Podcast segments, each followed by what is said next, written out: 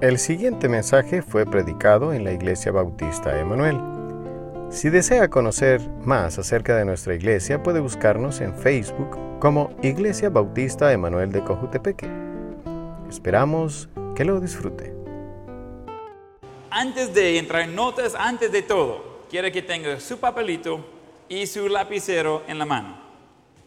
Así, listos para, para escribir. ¿Qué? Con solo usted, no vaya viendo el papelito de nadie porque ese es solo para usted. Yo quiero que escriba entre uno a tres cosas en lo cual le cuesta a usted perdonar o seguir atrás de algún tipo de circunstancia en la vida. Escribir algo específico y doblar el papelito, ahorita, ahorita. Escribir tres cosas, uno a tres, que le cueste de perdonar.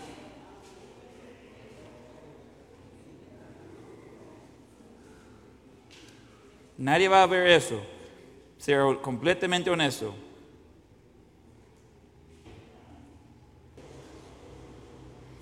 Después de escribir su uno a tres cosas, doblar el papelito para que nadie pueda ver que está dentro. Por algunos le va a costar de perdonar que nos separamos ahí eh, con los hombres y mujeres hoy. No sé, ahorita está con pie del tropiezo. Por otros está trayendo algo a la mente de hace 20 o 30 años. Entonces, y todo en medio. ¿Qué? Levante su papelito doblado si ya lo tiene terminado ahí. Le doy otro momento. Algo que le cuesta a usted de perdonar o de olvidar. Algo que ha pasado a usted quizás. Una ofensa, una circunstancia, algún tipo de abuso. La lista es larga de lo que podría estar en eso. ¿Quién tiene su papelito ya con una, por lo menos una cosa escrito ahí? ¿Qué? Bien. Ahora, dejarlo doblado, dejarlo allí junto con su Biblia, no va a perder eso, lo vamos a necesitar eso más adelante. ¿Ok? No vaya guardándolo en su bolsa, en otro lado, tenerlo quizás en las hojas de su Biblia. Muy accesible. Hoy mismo vamos a volver a sacar eso.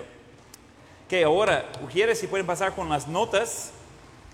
Hoy vamos a ver de, un tema bastante interesante acerca de perdón, perdón y amargura. Cuando hablamos de perdón y amargura es casi como hablando de dinero. De inmediato se ponen a defensiva, sacan las uñas y de, de un solo comienza a estar ya defensivo ¿por qué no están amargos? Ah, ¿Y por qué no puede o no quiere ah, perdonar? Pero vamos a hablar de eso, vamos a hablar de perdón, vamos a hablar de la amargura. Son cosas muy reales en la vida.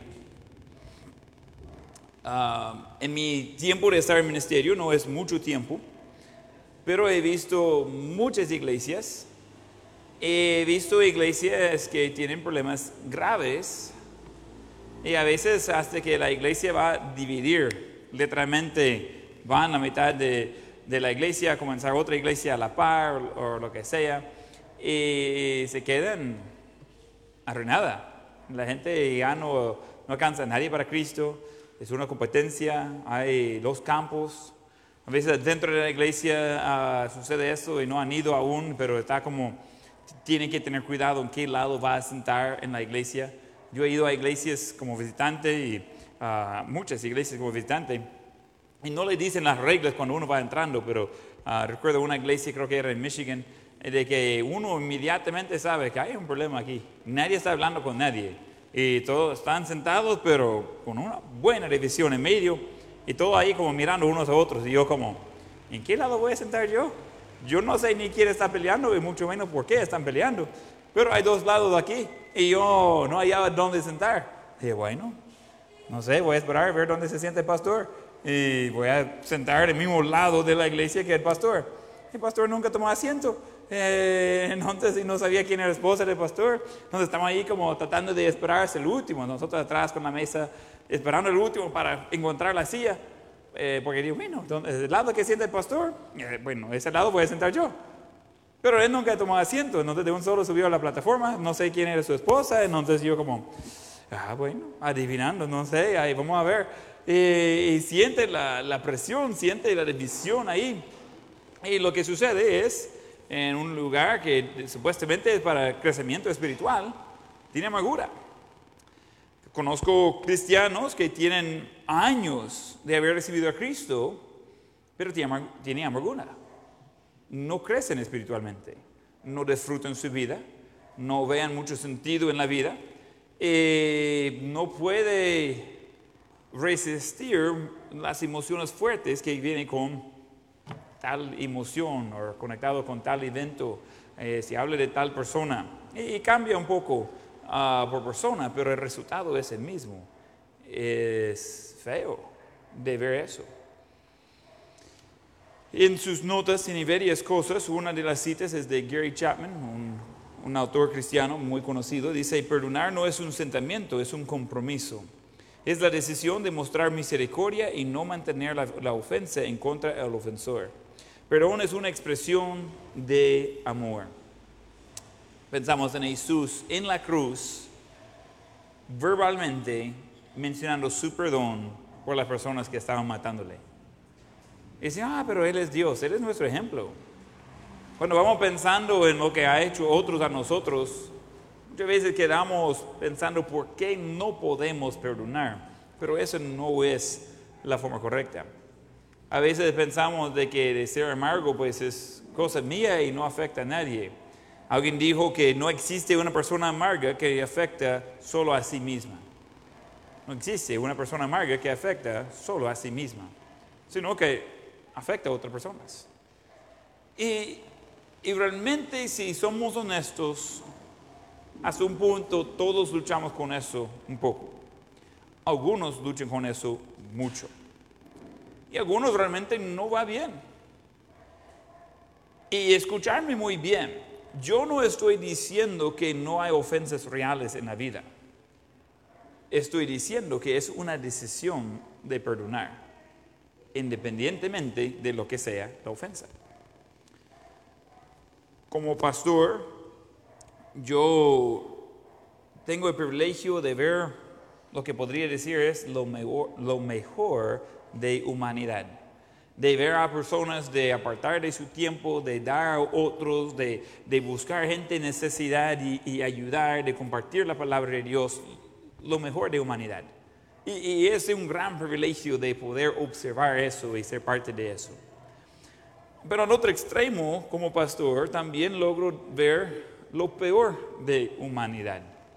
Y esas son las personas que buscan a Dios porque están enfrentando problemas graves en su vida, están enfrentando dificultades, están enfrentando ofensas contra ellos o quizás ellos han ofendido a alguien y en el crisis de repente dice, mire, no, no puedo hacer eso solo, busco a Dios. Y de repente lo conozco a esta persona y quizás es algo que un instrumento, una forma que ellos van a llegar a los pies de Cristo. Pero hay otros que ya siendo hijo de Dios, igual el trato no es apropiado hacia otras personas. Una vez tenía alguien de poner un reclamo, porque alguien había visitado nuestra iglesia dos veces. Tres años después me mandó un mensaje reclamando que esa persona no anda en pasos apropiados y que es mi culpa porque esa persona no anda en lo correcto yo ni recordaba el nombre de la persona. Me mandó una foto y esa persona en esa foto no estaba ah, haciendo algo apropiado, o por lo menos en los ojos de la persona, y estaba poniendo reclamo que como esa persona ha venido a nuestra iglesia, es mi culpa que esa persona no está siguiendo a Dios con su vida. Y pues, lo siento mucho por el problema con X persona, no tengo contacto con esa X persona si, quiere invitarlo de venir y hablar conmigo, yo puedo ayudar con consejería quizás, pero en sí, en sí, no, no puedo ayudarle mucho. Y comienza a decir un montón de cosas eh, no muy buenos a mí, porque yo no estoy solucionando el problema de otra persona.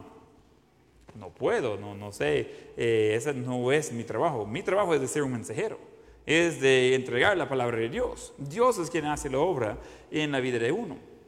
Pero a veces encontramos ofensas graves y nosotros queremos solución.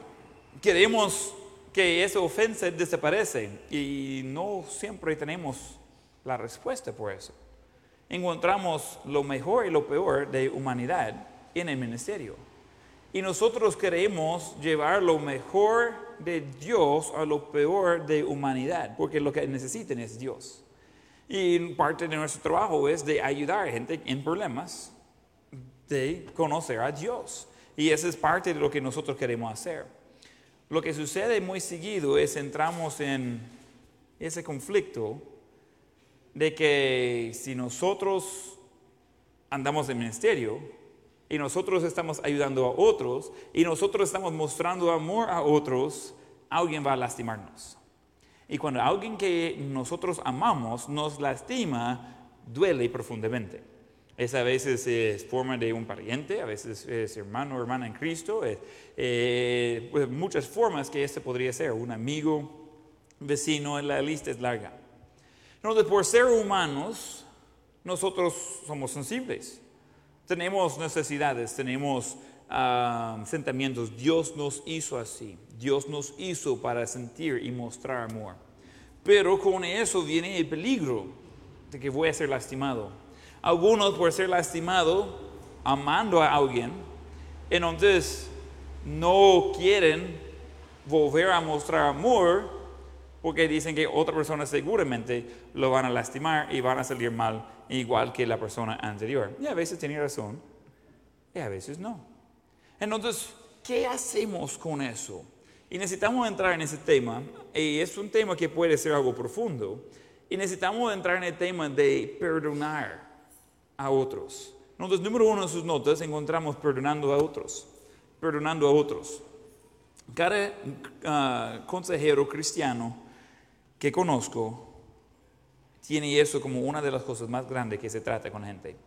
Ayudando a gente de perdonar a otros. Entonces, vamos a ver qué, qué dice la Biblia de eso. Tenemos algunas citas de la Biblia, algunas ah, citas de otras personas hablando de la Biblia, pero necesitamos reconocer nuestra parte en perdonar a otros. Y, quiero que tenga eso muy claro en su mente. Perdonar es una decisión. Eso está arriba en sus notas, pero quiero que lo escriba otra vez ahí a un lado. Perdonar es una decisión. Es incorrecto decir no puedo perdonar. Eso es incorrecto. Es como diciendo no puedo respirar. Pero con la misma palabra que está diciendo eso, está respirando. Sí se puede. Entonces, nosotros necesitamos reconocer que todos podemos, somos capaces de perdonar, pero necesitamos tener la perspectiva bíblica de por qué. Alguien dijo, la vida se hace más fácil cuando aprende a aceptar la disculpa que nunca recibió. A veces uno dice, mire, pero él nunca pidió perdón, pero usted decidió de perdonar antes. Y así toca en el ministerio, yo encanto el ministerio, no prefiero hacer nada más en la vida. Si yo puedo hacer eso por el resto de mi vida, contentísimo. Pero trae mucho estrés y trae muchos problemas y trae muchísimo dolor de corazón. Porque está tratando con personas.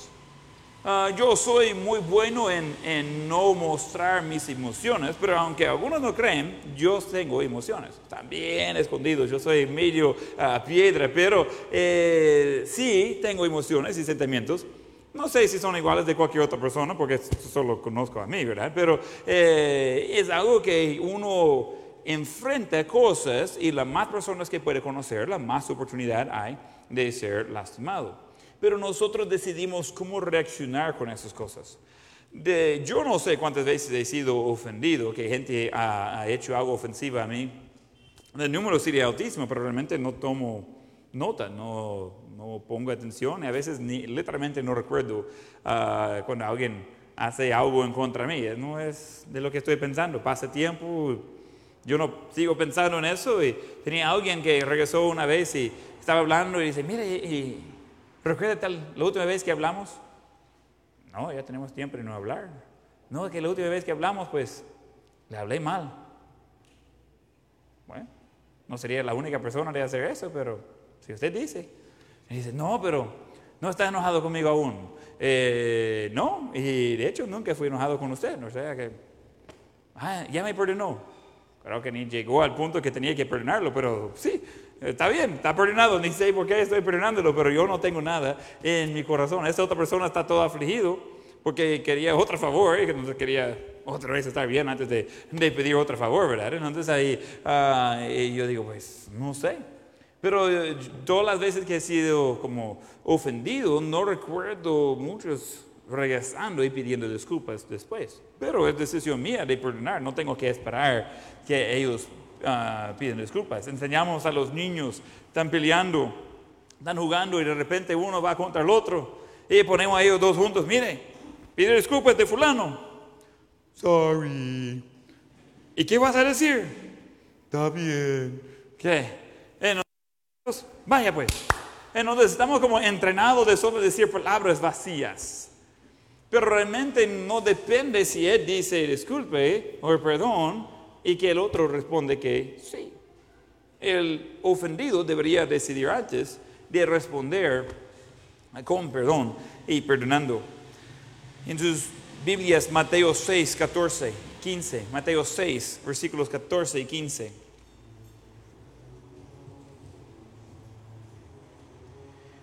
Y dice, porque si perdonáis a los hombres sus ofensas, os perdonará también a vosotros vuestro Padre Celestial. Mas si no perdonáis a los hombres sus ofensas, tampoco vuestro Padre os perdonará vuestras ofensas. Es algo que Dios claramente quiere que hagamos, es de perdonar a otras personas. Ah, vamos a hacer un censo oficial aquí en la Iglesia Bautista Manuel. ¿Quién quiere que Dios perdona a usted? Levante la mano. Ok, creo que estamos en armonía ahí.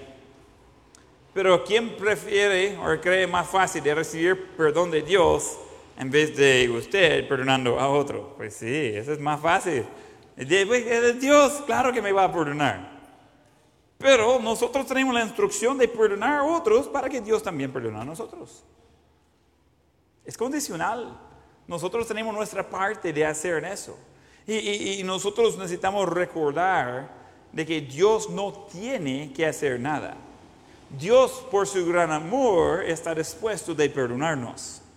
Nosotros debemos llevar ese mismo amor de Dios, el mismo perdón que hemos recibido y compartir eso con otros. Uh, Colosenses 3:13. Soportando unos a otros y perdonando unos a otros si alguno tuviera queja contra otro, de la manera que Cristo os perdonó, así también hacedlo vosotros. La forma que Cristo perdona a alguien es por completo. No tiene que rogar, no tiene que suplicar, no tiene que ah, llevar una ofrenda. Pedir perdón, Él es justo y fiel de perdonar nuestros pecados y limpiarnos de todo maldad. Esa es la forma que nosotros debemos perdonar a otros. Bien galán recibir el perdón de Dios, pero de ofrecer eso a otras personas, de repente decimos que no podemos. Pero la Biblia dice que de esta forma, como Cristo perdonó a nosotros, es como debemos perdonar a otros. Ah, no, yo no puedo, yo no soy Dios, este no funciona igual. Pero ese no fue escrito que Dios lo hiciera. Ese fue escrito que nosotros perdonar a otros como Cristo perdonó a nosotros. Es hecho por nosotros.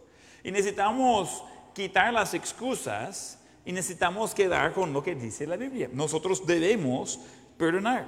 En sus notas hay una cita que dice, perdonar a otro así de rápido como espera que Dios perdona a usted. Pues ¿Alguien quiere que Dios espere tres años para perdonarle cuando usted está pidiendo perdón?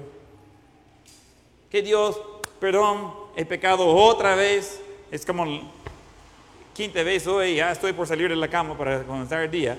Pero, eh, perdón, y yo sé que va a tardar tres años, cuatro semanas, tres días y siete horas para que me va a escuchar la oración y perdonarme. Pero por lo menos ya lo, lo voy a encaminar la oración. No, no hay tiempo de espera. Pero nosotros decidimos de no perdonar de inmediato a otras personas. Cuando están jugando los niños. Y digo los niños porque si comienzo a decir los adultos se, ve bien feo. Pero si decimos niños, pues ahí todos aceptan que niños así son. ¿Sabes lo que cambia entre niños y adultos? Tamaño y peso. Eso es lo que cambia. La conducta casi es igual. Pero digamos que los niños están jugando y uno ofende al otro, está peleando por un juguete y se quiebra el juguete, ya ninguno de los dos tiene. El dueño del juguete está enojado con el otro, el otro está un poco indiferente porque no es su juguete. Eh, eh, y él reclama a la madre, mira, mi hermano quebró mi juguete. No, que él estaba jalándolo. Y ya uno está, eh, entre los dos, están haciendo relajo. Y ninguno quiere aceptar su responsabilidad. Y el otro que quebró el juguete está como, ah, pues ni modo, yo voy a hacer otra cosa. No, ni quería jugar con usted, de todo modo. Puede solo decir algo ofensivo y voy, voy de camino. Pero el otro queda ofendido porque ya todavía no tiene su juguete. Y queda enojado. Y se queda en la esquina. Ah, adultos aprendemos de cómo cambiar la cara para que nadie se vea, pero hacemos lo mismo. Yes. Okay. Algunos están como, ¿en serio, pastor? Sí, en serio. Okay. Eh, solo cambia el estilo de juguete, de qué está peleando y la forma de mostrar eh, su violencia, pero andan en el mismo camino. Okay. Y decidimos de dejar eso. Y he escuchado a padres decir, ah, no, hombre, en un par de horas se va a pasar y va a olvidar de todo. ¿No te vas a dejarlo por unas horas sin perdonar a su hermano? ¡Wow! Excelente práctica. Eso es lo que todos necesitamos. Necesitamos tiempo para estar enojado antes de perdonar. Claro que no. Queremos que Dios perdone a nosotros ya. Pero nosotros queremos continuar siendo amargos y no perdonar a la persona que ofende a nosotros. No puede tener las cosas de ambas formas. Queremos todo lo bueno de Dios, pero no queremos repetir eso con otros. No funciona de esa manera. Vamos a 1 de Samuel 24, versículo 10. 1 de Samuel 24, 10. Eh, tiene David huyendo por su vida de, de su suegro, que era el ungido de Dios, él desobedeció a Dios, no era el problema de David. David ha sido solamente fiel y fiel, y ese hombre, el rey, está tratando de matarlo. Él tuvo que dejar a su esposa, la hija del rey, y huir por su vida. Se encuentra en una cueva, el rey se entra en esa cueva, David puede matarlo y no le hace. Versículo 10, aquí han visto hoy tus ojos como Jehová te ha puesto hoy en mis manos. Está David hablando con el rey en la cueva. Y me dijeron que te matase, pero te perdoné. Porque dije, no extenderé mi mano contra mi Señor, porque es, es el ungido de Jehová. Y mire, Padre mío, mira la orilla de tu manto en mi mano, porque yo corté la orilla de tu manto mm, y no te maté. Ponese pues y ve que no hay mal ni traición en mi mano, eh, ni hay pecado contra ti. Sin embargo, tú andas a casa de mi vida para quitármela. Juzga Jehová entre tú y yo, y véngame de ti, Jehová, porque mi mano no será contra ti. Literalmente cortó un pedazo de tu ropa. Estás cerca, obviamente tenía en la mano su arma y corta un poco de la ropa del rey para mostrar al rey, hey, si quería matarle tenía toda la oportunidad de hacerlo, nadie iba a decirme nada. Pero yo lo perdoné. David no había hecho nada incorrecto. El problema era su suegro. Él se volvió loco. Pero David dijo, no hombre, solo porque él está loco, él está tomando la ofensiva y literalmente está llevando un ejército para tratar de matarlo, cambió toda su vida, yo no voy a ir en contra de él. Él quiere matar a mí, pero yo no quiero matar a él. Y alguien me dijo una vez, mire pastor, ¿usted tiene enemigos? Y dijo, no.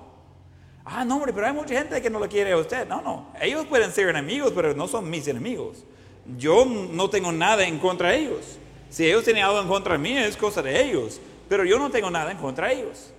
Y pues no, no tengo tiempo de andar tratando de ver quién me quiere y quién no me quiere y todo eso. Yo voy a servir a Dios y eh, yo en mi casa serviremos a Jehová y vamos. Y algunos están de acuerdo, algunos están de desacuerdo.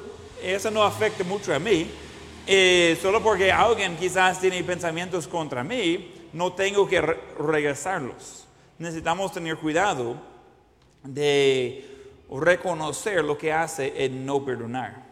Eh, creo que era Louis Schmitz, dijo, de perdonar es de librar un prisionero y luego darse cuenta que el prisionero era usted.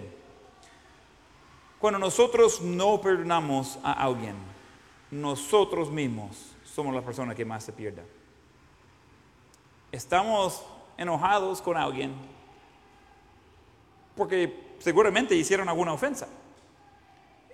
Otra vez, no importa qué es la ofensa, qué tan grave es, qué tan malo es, la raíz de eso es de que yo tengo que perdonar como Cristo me perdonó, y ese era por completo. Entonces, a no perdonar a la persona quien me maltrató, esta persona sigue teniendo la victoria de mí y sigo siendo la víctima. Aunque puede ser una cosa hace muchos años. Yo recuerdo había un tiempo que estaba enojado con ah, alguien, había llegado ah, a alquilar una de las casitas que estaba ahí en la propiedad. Eh, entonces, ah, mi, mi, tía tenía una, pues una casita muy, muy simple, que era como un, un, cuarto, un apartamento, y que estaba alquilando porque ella no tenía ingreso y estaba alquilando eso. y hay alguien más o menos. Al final esa persona estaba causando problemas. y mi padre que vivía ahí en la misma propiedad, el hermano de mi tía, entonces mi padre pues dijo al Señor, tiempo de ir, porque uh, no está siguiendo los acuerdos, está tomando y diferentes cosas, entonces que vaya pues. Entonces se fue. Pero regresó después, eh, yo con mi hermano salimos a trabajar a las 5 de la mañana y vamos en camino a la, a la, construcción. Vimos el carro de ese señor yendo en camino contrario, así temprano en la mañana, quizás 15, 20, 5, 20 de la mañana, y él va como al lado contrario. Y yo comento a, mi hermano Andrés, ah, mire, ahí, ahí va fulano. Y ya estaba molesto con él. Y mire, él es, es mala gente, nos anda uh, mala y no me gustó como uh, habló de mi tía. Y, estamos hablando mal de él. Entonces, mientras que nosotros íbamos a trabajar, y solo de verlo y nosotros seguimos en camino, no teníamos celular en, aquel entonces. Después di cuenta que él fue de regreso a la casa de mi tía. Y llegó allí y comenzó a tratar de entrar en la casa ah, de ella. Estaba tomado y agarraba un gran ah, pedazo de hierro y comienza de, tratar de forzar la entrada en la casa y gritando que va a matar a mi tía. entonces mi tía llamó a mi padre, mi padre fue allí para desanimarlo de, de, matar a su hermana, pues, entonces ahí ah, al final, bueno, en, en, en, esa parte donde vivimos, estamos hablando de puro campo. Había una policía en el departamento, una persona de policía en todo el departamento. Y no había promesa que iba a llegar ni el mismo día, pero siempre iba a llegar para uh, sacar reporte uh, si sucedía algo. Entonces, el consejo de ellos era, mire, ahí vea cada quien y se lo pasame el dato después. Entonces, la policía llegó por hacer reporte el siguiente día para preguntar qué había pasado y, todo eso. En donde mi padre fue y ayudó a ese hombre de no matar a mi hermana y se fue eh, el Señor. Entonces él fue libre en ese momento. Entonces uh, mi padre andaba armado con una pistola en ese momento. El hombre trató de atacarlo uh, como seis veces con eh, ese tubo de, de, metálica y trató de matar a mi padre para poder después matar a mi tía y mi padre pues uh, evitó eso y, tampoco lo mató. Y yo cuando di cuenta de eso, yo estaba enojado hasta con mi padre por no haber matado a, ese mal, malvado.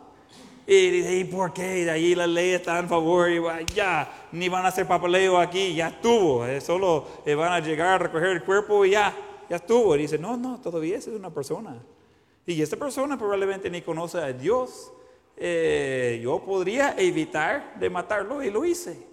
Entonces al final estaba allí por proteger a, mi padre diciendo a mi, a mi hermana, entonces mi tía. Entonces dice yo, no estaba buscando hacerle mal a él. Y digo, pero no le moleste a este muchacho. No, ¿para qué? Me siento mal por él, siento que él necesita a Dios, siento que él necesita, uh, pues, aprender de qué es de ser perdonado. Y yo luchaba con eso por semanas. Yo estaba enojado con él, yo quería encontrarle en la calle, yo quería decir, bueno, yo voy a terminar lo que no hizo mi padre, y yo tenía quizás 16, 17 años y, eh, preparando para ir a la universidad bíblica. Uh, para preparar para el ministerio y yo pensando en, en, en, las formas de hacerle daño a ese señor. Y al final mi padre me confrontó con eso y dice, ¿y, y por qué todavía está molesto por eso? Hasta estaba allá en la cárcel el señor y yo todavía molesto y enojado. Y me dijo mi padre, ese no está bien. No, no, no, no tiene por qué andar así. Lo que él hizo es incorrecto. Lo que está haciendo usted es peor, porque tú sabes mejor. Y yo como, tenía toda la razón. Y yo tenía que tratar eso conmigo. Yo era el problema. Yo no quería perdonar a alguien que de verdad había hecho una ofensa grave contra, contra mi tía. Entonces yo estaba ah, molesto con eso y, y tratando de pensar cómo sería diferente la situación si yo estaba ahí y al final buscando de hacer daño a alguien. Eso no está bien. Y doy gracias a Dios por la sabiduría de mi padre y por él de, de confrontarme a mí, porque yo andaba en pecado, yo andaba mal de no perdonar a otra persona. Y en sí en sí ni era mi pelea. Yo no estaba involucrado en todo eso, solo que lo tomé personal porque es mi tía. Entonces, y uno lo hace a su conveniencia. Uno le va a pelear por su propia familia solo por conveniencia, porque nunca he hablado con esa persona antes, pero mire, usted habló más de mi tío, ahí vamos. Entonces, ah, nosotros buscamos formas de ser ofendido a veces y decidimos de perdonar o no perdonar. Pero yo recuerdo cuando perdoné a ese señor, pues sentía como alguien había levantado un gran peso que ni sabía que yo llevaba. Eh, yo andaba como enojado, yo andaba como bravo y no estaba durmiendo mucho, estaba trabajando de 5 de la mañana, bueno, salimos de casa a 5 de la mañana, llegamos tipo 9, 10 de la noche, eh, estamos ahí con varios ah, proyectos, estamos ganando dinero, pero no estamos durmiendo. Eh, estaba ahí un poco en, en, la casa, estábamos estudiando dos, tres horas, entonces así era ah, como hicimos nuestro bachillerato yo con mi mellizo. Entonces, pero eh, yo recuerdo ese tiempo que como era otra persona, no disfruté nada de ese tiempo. Y era por eso mismo, yo estaba luchando con mis sentimientos, yo estaba luchando de no perdonar. Nosotros necesitamos de, ah, reconocer de perdonar es una decisión. Y primero estamos viendo de perdonar a otros. Después, en sus notas número dos, perdonando a sí mismo. Perdonando a sí mismo. Christian Larsen dijo, es igual de importante de perdonar a nosotros mismos que a otros. Y a la razón principal que es difícil de perdonar a otros es porque no hemos perdonado a nosotros mismos. Necesitamos reconocer, uno, que somos pecadores, dos, que vamos a fallar, pero tres, el fracaso no es final. Hay gente que todavía no han perdonado a sí mismo de algo que han hecho hace muchos años. Hay gente que de una forma está tratando de tomar la culpa de acciones de otras personas. Hay, gente que, que busca la forma de, que ellos sean responsables por problemas de otra persona y nada que ver. Gente que están tratando de poner la culpa porque sus padres se separaron cuando eran niños. Y dicen, es porque si yo era mejor niño, ellos no iban a separar. Y, realmente nada que ver. Hablé con alguien que ah, pues estaba luchando terriblemente en la vida y al final hablando eh, estaba relacionado que había muerto un hermano, hermano no recuerdo, eh, había muerto un, un, hermano ahí más chiquito en la ausencia de esta persona. Entonces fue un accidente y realmente no fue nada con malas intenciones, simplemente un accidente, una persona murió ah, y, y no fue ni una gran cosa. No fue un escándalo, simplemente un accidente y una muerte. Y esa persona estaba seguro, si estaba presente, que ese accidente no iba a suceder, aunque no era inevitable. Y que si estaba ahí, aunque la persona murió casi al instante, que entonces iba a sobrevivir la persona. Es mentira. No es culpa de usted si murió otra persona. En ese tipo de casos no, no tiene nada que ver. Entonces se queda uno diciendo, pero, pero si yo tuviera, o por qué no fue yo que murió en vez de, en vez de mi hermano, y, llevamos culpa que a veces ni es de nosotros. Pero al otro lado de eso, a veces hay errores, hay cosas. Hay cosas que uno quisiera regresar y cambiar. cambiar. Hablé con un señor una vez que me dijo que ah, antes lo que él hacía era de, de matar a personas. Entonces iba a darle a 30 colones y por 30 colones él iba a ir a matar a quien sea. Eh, yo digo, ojalá que ha dejado ese estilo de vida, porque ah, yo estaba dejándolo um, después del culto ahí en su casa, en un cantón, y digo, ¿y alguien le ha pagado? Oye, ¿cómo, está, ¿cómo estamos? Entonces yo pensando, probablemente no fue la mejor decisión de traerle a su casa ahorita. Entonces, ah, aquí estoy. Entonces, no, nadie le había pagado. No, no encontraron 30 colones para eso. Entonces, ah, y él estaba hablando de eso, de que antes de conocer al Señor, que él andaba en, en malos pasos. Y antes de, de, andar en las cosas de, uh, él, él, recibió a Cristo, pero después estaba luchando con eso dice, ¿y qué hago? Yo, y me dice, yo ni sé cuántas personas he matado. Pero me dijo, el otro día encontré una madre que estaba mirando cuando yo maté a su hijo. Yo reconocía a ella, pero ella no conocía a mí. Y me puse a llorar y solo me fui caminando. Y, y me dijo, ¿y qué hago? Y yo estaba como, pensando todavía, deja de hacer eso, no, no, no, no siguen esos pasos, pero al final, ¿hay perdón para esa persona? ¿Está disponible? Sí, sí, Dios promete su perdón. Pablo, según la historia de tiempo del Nuevo Testamento, era responsable por la muerte de hasta 3.000 cristianos, el apóstol Pablo, antes de entrar en el ministerio. Estamos hablando de, él entró en el ministerio cuando tenía 30, 32 años, joven. Él había hecho malas cosas. Y Dios lo usó como el mejor misionero que este mundo ha conocido hasta la fecha. No es requisito de andar no malo para poder después ser perdonado.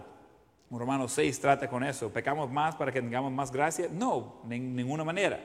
Pero encontramos de que Dios está dispuesto de perdonar. Nosotros tenemos que ser dispuestos de perdonar a nosotros mismos, a mí mismo, a sí mismo. Y es mucho más fácil decirlo que hacerlo. Pero literalmente tiene que soltarlo. Literalmente tiene que dejarlo ir. Si Dios no recuerda de sus pecados, porque lo ha separado como el oeste del este, ¿Cómo es que nosotros queremos mantener este pecado aquí? Yo soy un fracaso. Hoy, es precisamente hoy, hace 52 años, falta tres minutos, pero es el aniversario del fracaso más grande de mi vida. Y después se queja porque Dios no la puede usar. Dice, mire, yo quiero ser utilizado en la obra de Dios. Están fumigando a todos los insectos que tenemos en la iglesia, lo siento mucho, ¿ok? Entonces, eh, si gusta, hermanos, enciende ese ventiladores aquí. Por lo menos vamos a sacar un poco de ese veneno, los que sobrevivimos. los que sobreviven. Es más probable que sobreviven. Gracias. Abre ahí el portón para sacar el humo, por favor. Vamos a perdonar a ellos también. Solo están haciendo su trabajo. Uh, eso está bueno. Solo aquí por atrás por un momento.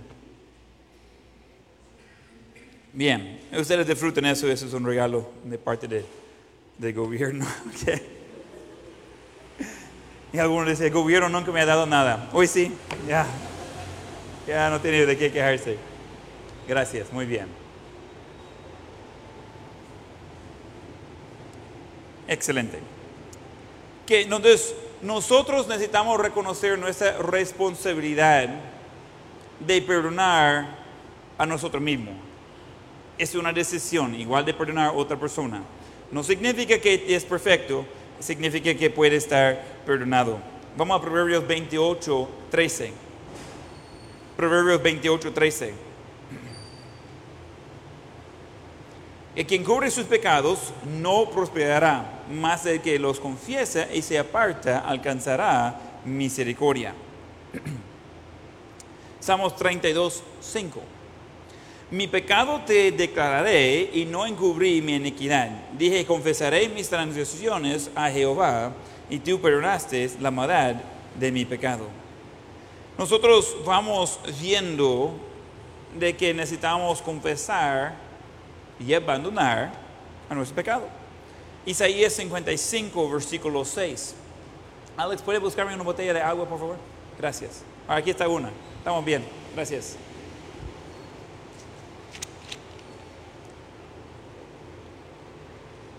Isaías 55, versículo 6, buscar a Jehová mientras puede ser hallado, llamadle en tanto que está cercano. Deje el impío su camino y el hombre inicuo sus pensamientos, y vuelves a Jehová, el cual tendrá de él misericordia, y al Dios nuestro, el cual será amplio en perdonar, Porque mis pensamientos no son vuestros pensamientos, ni vuestros caminos mis caminos, dijo Jehová. Como son más altos los cielos que la tierra, así son mis caminos más altos que vuestros caminos, y mis pensamientos más que vuestros pensamientos. Nosotros vamos viendo la importancia del perdón y de ser perdonado. Dios promete perdón para nosotros. Nosotros tenemos que compartir con nosotros mismos el mismo perdón. ¿Quién cree que Dios es más sabio que usted? Levanta la mano. ¿Quién cree que Dios nos deja un patrón que debemos seguir con casi toda la vida? Pues sí. Entonces, si Dios está dispuesto de perdonar a usted, porque usted no está dispuesto de perdonar a usted.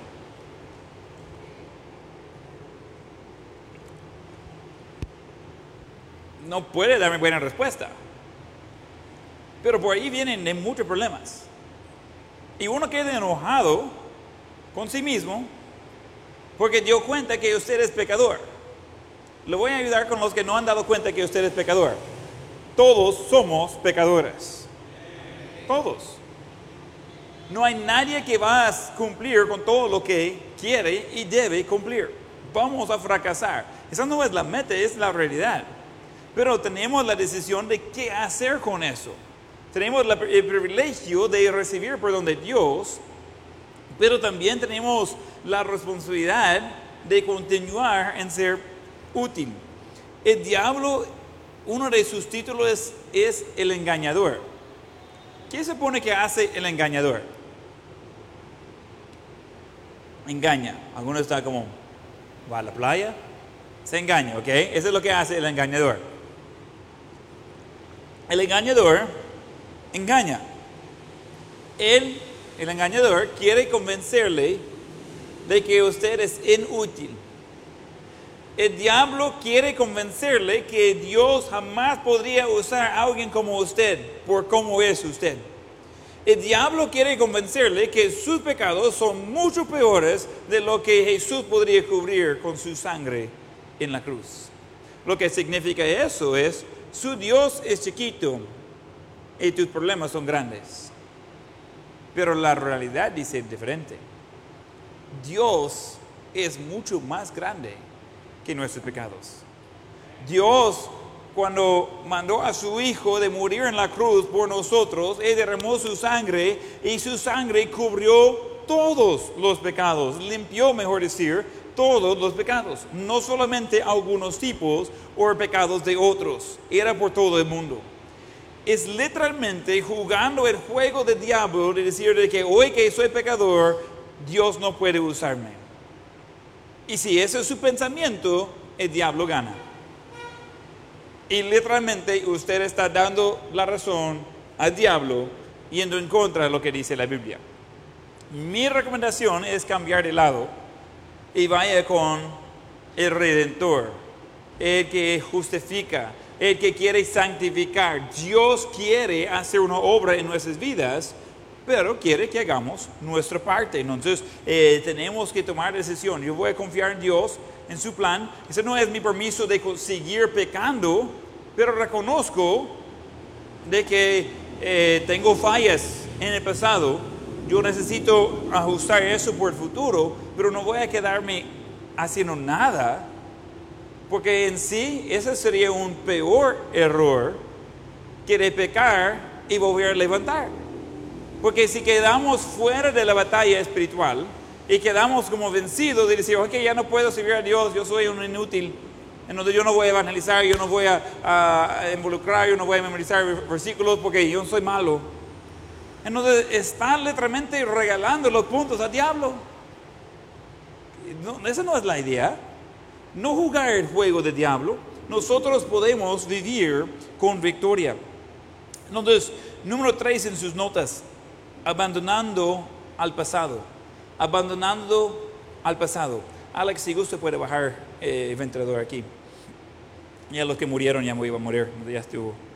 Segundo Corintios 5, 17. De modo que si alguno está en Cristo, nueva criatura es. Las cosas viejas pasaron, y aquí todos son hechas nuevas. Y todo eso proviene de Dios, quien nos reconcilió consigo mismo por Cristo y nos dio el ministerio de la reconciliación.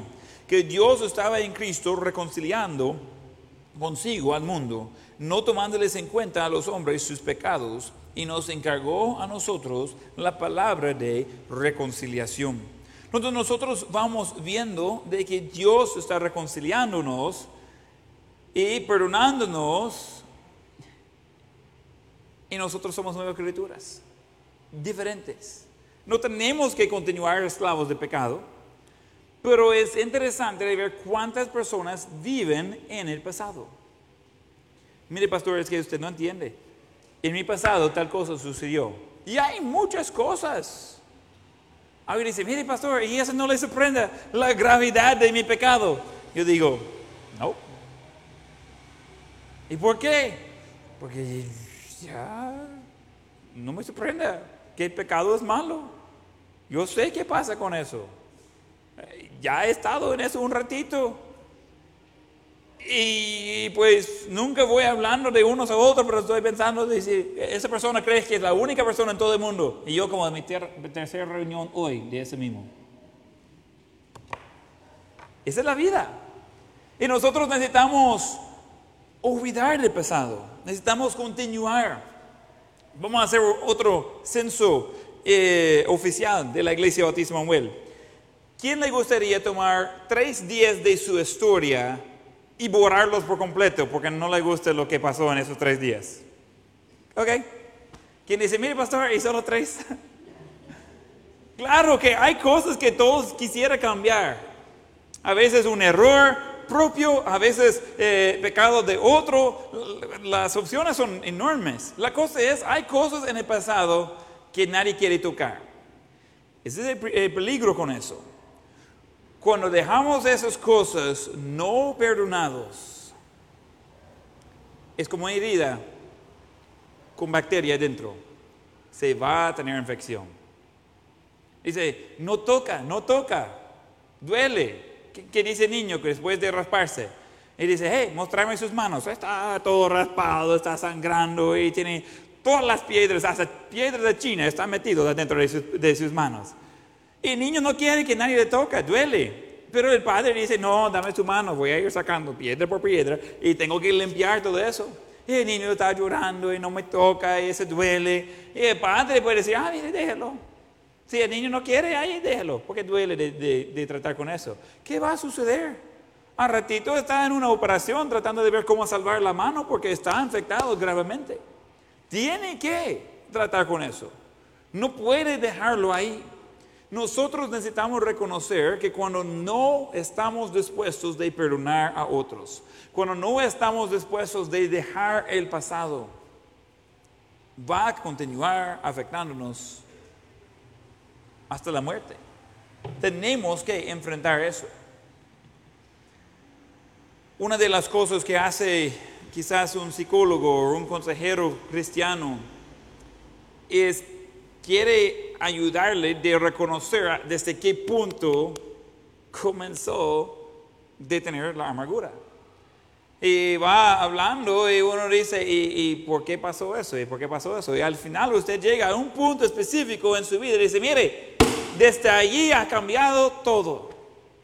Alguien me abusó, alguien me ofendió, eh, alguien dijo que yo era gordo, desde entonces no he comido, diez años después estoy con todos los problemas de salud, eh, y hay de todo, desde esa cosa. Ojo, esas cosas existen, esas son ofensas reales, hay abusos reales, eso no es un juego, pero es otra vez decisión de perdonar y seguir con la vida. ¿por qué va a dejar que la persona que le ofendió de la manera que sea siga teniendo control de su vida? Muchas veces aún después de su muerte. Mire, es que una vez mi abuela me dijo, ay, ¿cuántos años tiene su abuela? No, ella murió hace 30 años. Y todavía, todavía le interesa lo que ella dice o decía. No, es que me dolió fuerte. Ok. Alguien dijo, cuando alguien le ofenda, llorar hacia un río. Pero después levantar, construir un puente y cruzar el río, seguir con su vida. Eso no significa que los problemas son pequeños, pero muchas veces damos lugar a la amargura y va a destruir a su vida. Colosenses 1:13, el cual nos ha librado de la potestad de las tinieblas y trasladado al reino de su amado Hijo, en quien tenemos redención por su sangre, el perdón de pecados. Isaías 43, en sus notas, versículo 18, no os acordéis de las cosas pasadas, ni tragáis a memoria las cosas antiguas. He aquí que yo hago cosa nueva. Pronto saldrá luz, no le conoceréis. Otra vez abriré camino en el desierto y ríos en la soledad. Entonces estamos eh, viendo otra vez de no recordar del pasado y de ver que el futuro tiene esperanza. Filipenses 3:13. Hermanos, yo mismo no pretendo haberlo ya alcanzado, pero una cosa hago, olvidando ciertamente lo que queda atrás y extendiéndome a lo que está adelante. Prosigo a la meta, al premio de supremo llamamiento de Dios en Cristo Jesús. Es imposible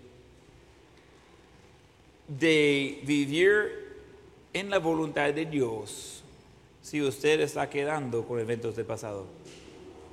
Tenemos que tener cuidado. Todos tenemos cosas en el pasado que quisiera cambiar. Todos. No hay excepción de eso. Y no va a haber excepción de eso. Y uno dice, mire pastor, pero yo no sé cómo tratar con eso. Sí sabe. Es simplemente haciéndolo. No tenemos que sentir que queremos perdonar. Y realmente no es un proceso, es una decisión. Pero no es que voy a perdonar un por ciento por año y quizás voy a tener la persona medio perdonado cuando muere en 50 años.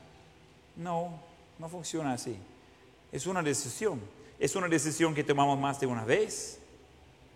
Es una decisión casi continua, pero es una decisión.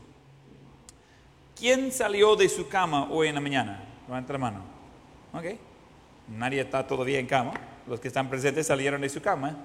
Bueno, no sé si hoy en la mañana, por, por lo menos antes de culto hoy en la tarde, ¿ok? Entonces, todos salimos de la cama. ¿Quién iba a preferir de quedar en la cama un poco más tiempo de lo que quedó? Todas las mañanas es mi historia. No hay ninguna mañana que yo estoy como, por fin, ya puedo levantar. No, no es así. Yo estoy bien en mi cama. Prefiero quedar ahí pero toma la decisión de salir de la cama. Y de ahí, pues, ponerse en acción. Es algo que todos decidimos de hacerlo. Es un pequeño proceso. Por algunos tiene que ahí comenzar a activar una parte del cuerpo a la vez. Eh, eh, y puede ser un par de minutos para salir de la cama, pero después ya estuvo, ya levantó. No es de que por todo el día usted sigue levantando. Ya levantó, ya salió de la cama. Es una decisión, es una acción. Es una parte de la vida. Y tenemos que. Y no importa si tiene ganas o no tiene ganas. No importa si quiere ir a trabajar o no quiere ir a trabajar. La cosa es que tiene que levantar la cama y tiene que hacer su vida. Y uno dice, mire, pastor, pero no me da ganas. Vaya a decir eso en el súper. Mira, quiero comida, pero no quiero trabajar. No me da ganas, pero sí quiero comer. Entonces, no puedo pagarle, pero quiero llevar la comida. No, no, no, no la va a tener ganas de tener dinero a la hora de hacer las compras. Entonces uno dice, aunque no tengo ganas, voy a trabajar porque solo así me pagan. Y por ahí va la historia. Con perdonar a otros y de dejar atrás el pasado es una decisión, es una acción, es simplemente de hacerlo. Eso no es un debate, eso no es ah, algo que vamos a decir que, mire, estoy en proceso cinco años después. No, no, no, no, no. Necesitamos perdonar tan rápido que queremos que Dios perdone a nosotros. Y, y vuelvo a repetir, yo estoy muy consciente, quizás mucho más de lo que puede imaginar, estoy muy consciente de que hay ofensas reales. Estoy muy conocido de eso. A veces son los padres, a veces son hermanos, a veces eh, la lista es larga de quién puede ser la persona que le ha ofendido. Esa cosa es real, pero es mucho más real el perdón de Dios. y el amor que Él está ofreciendo a nosotros y que nosotros ofrecemos a otros. Dice, yo no puedo amar tal persona. Gracias a Dios, Dios no puso esa regla por usted.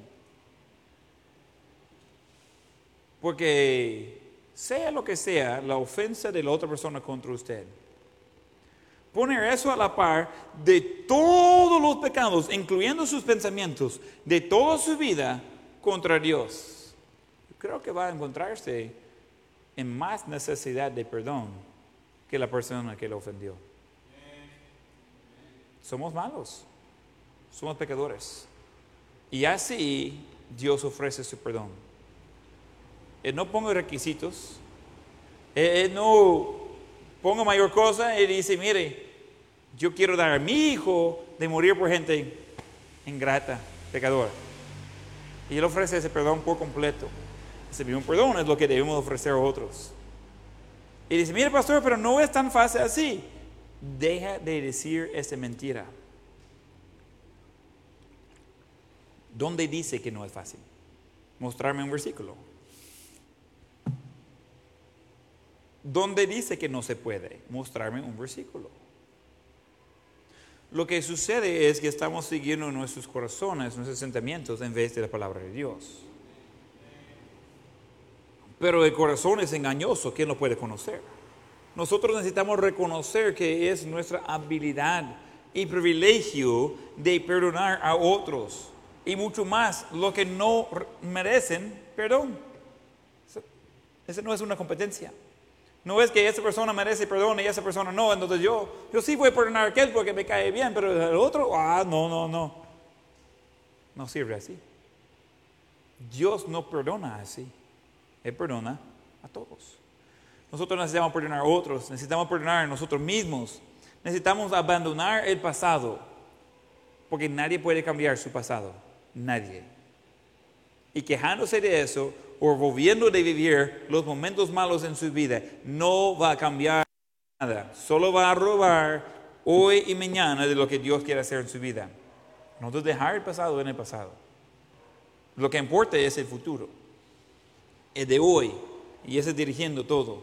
Es mentira del diablo de que por su pasado, por tal evento, por tal abuso, por tal cosa, usted queda completamente inútil por el resto de la eternidad. Ese no es lo que dice la Biblia.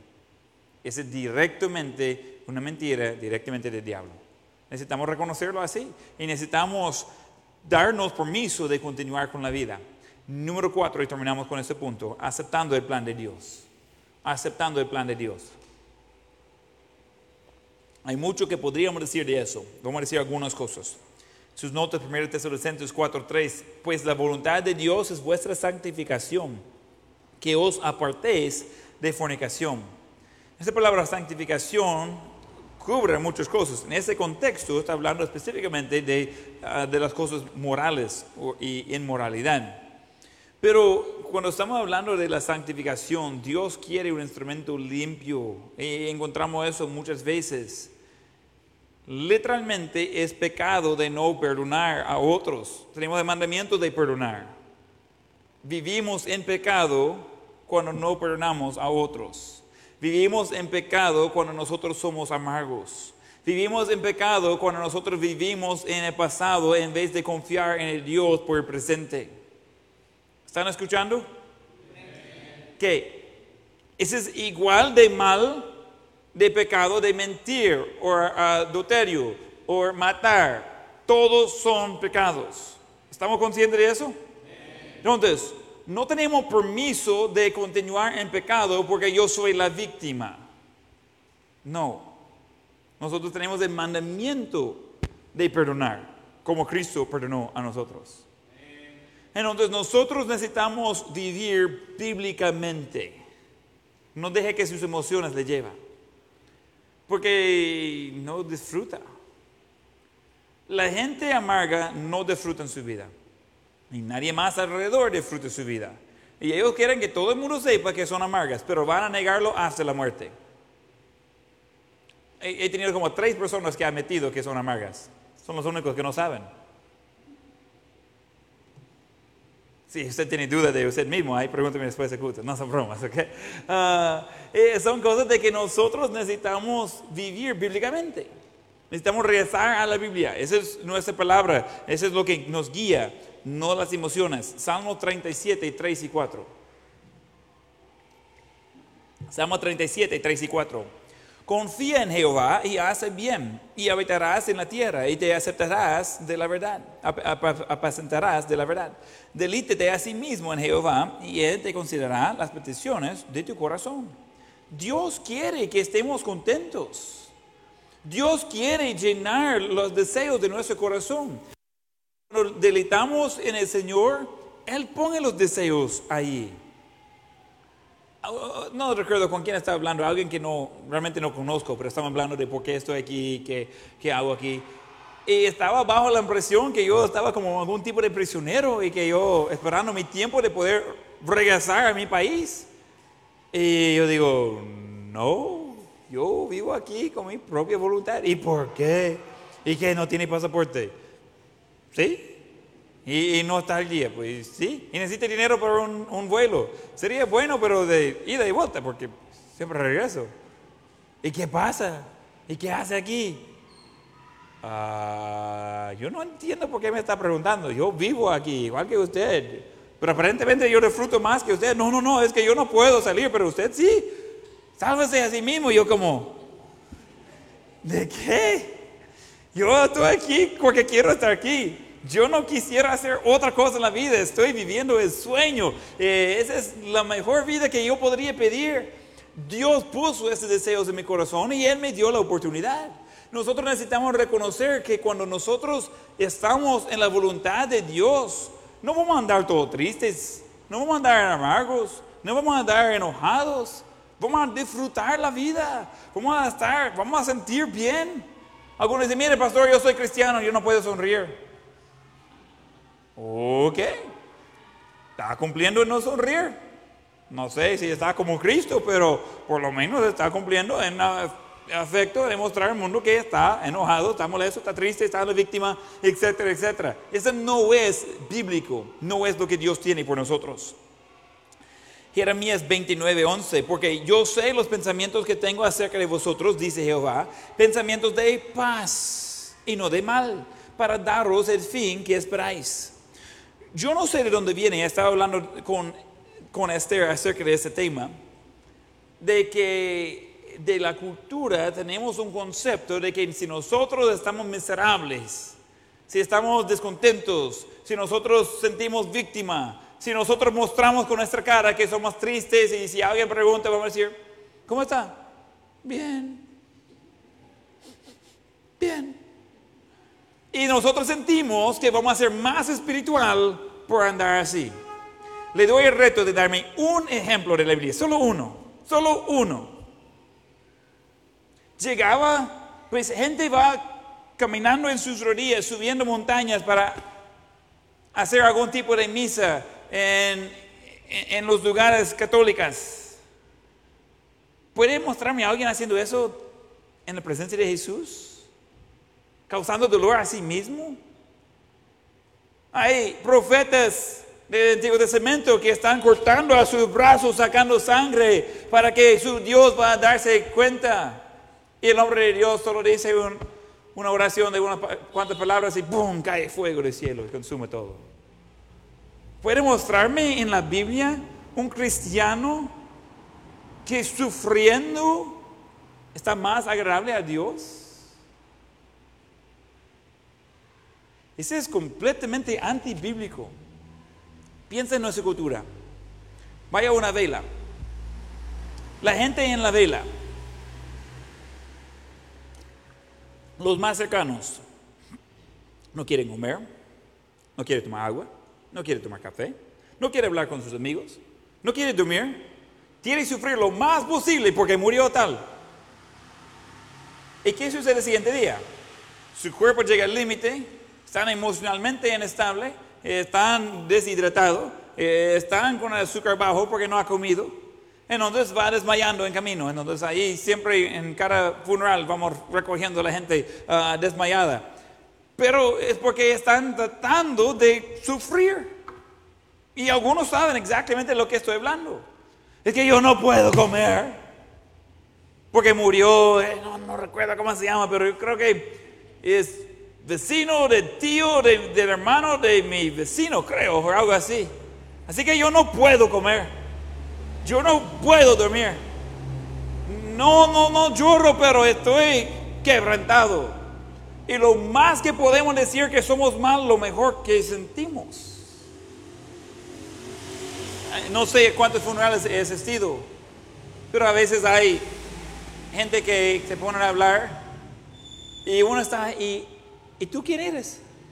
Nadie le conoce y está hablando de por qué está tan triste, por qué murió tal. Y ya se dice nombre de persona que no es fallecido y yo como, están en el funeral equivocado. O sea que usted está triste por, por otras cosas, no sé.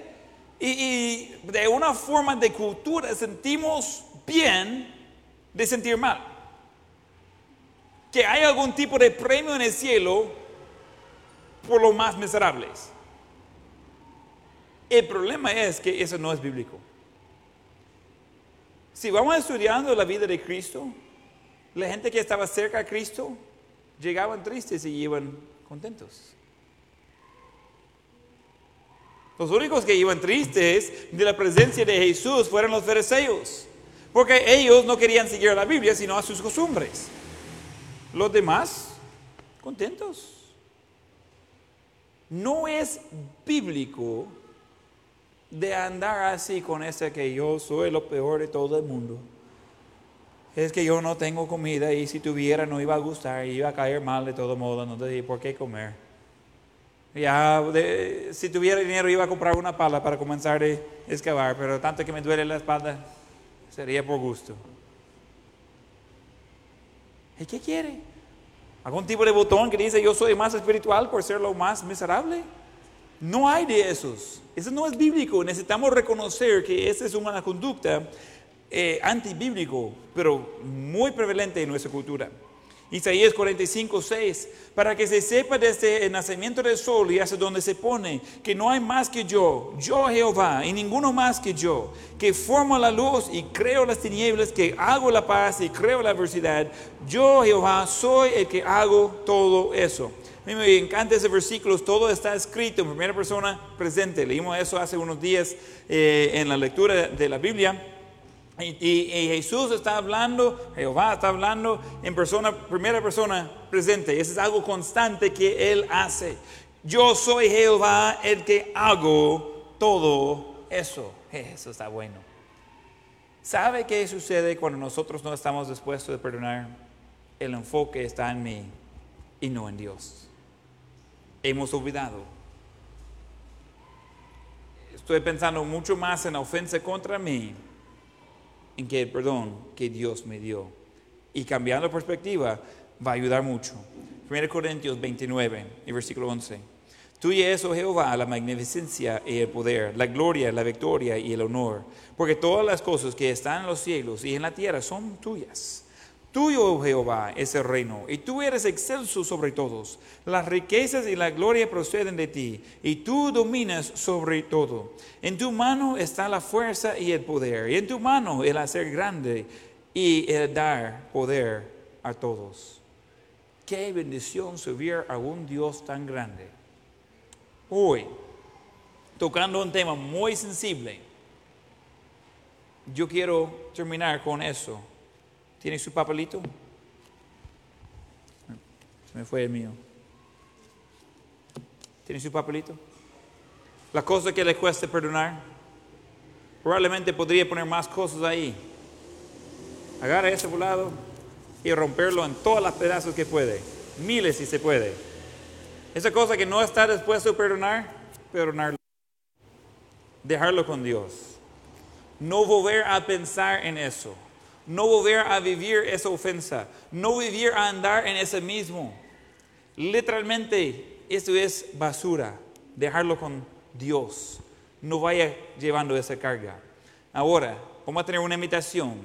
Yo les invito en esta invitación traer su papelito en miles de pedazos si puede y literalmente dejarlo aquí en el altar, dejarlo con Dios. Ese ya no es suyo para llevar. Vamos a tener ojos cerrados y rostros inclinados.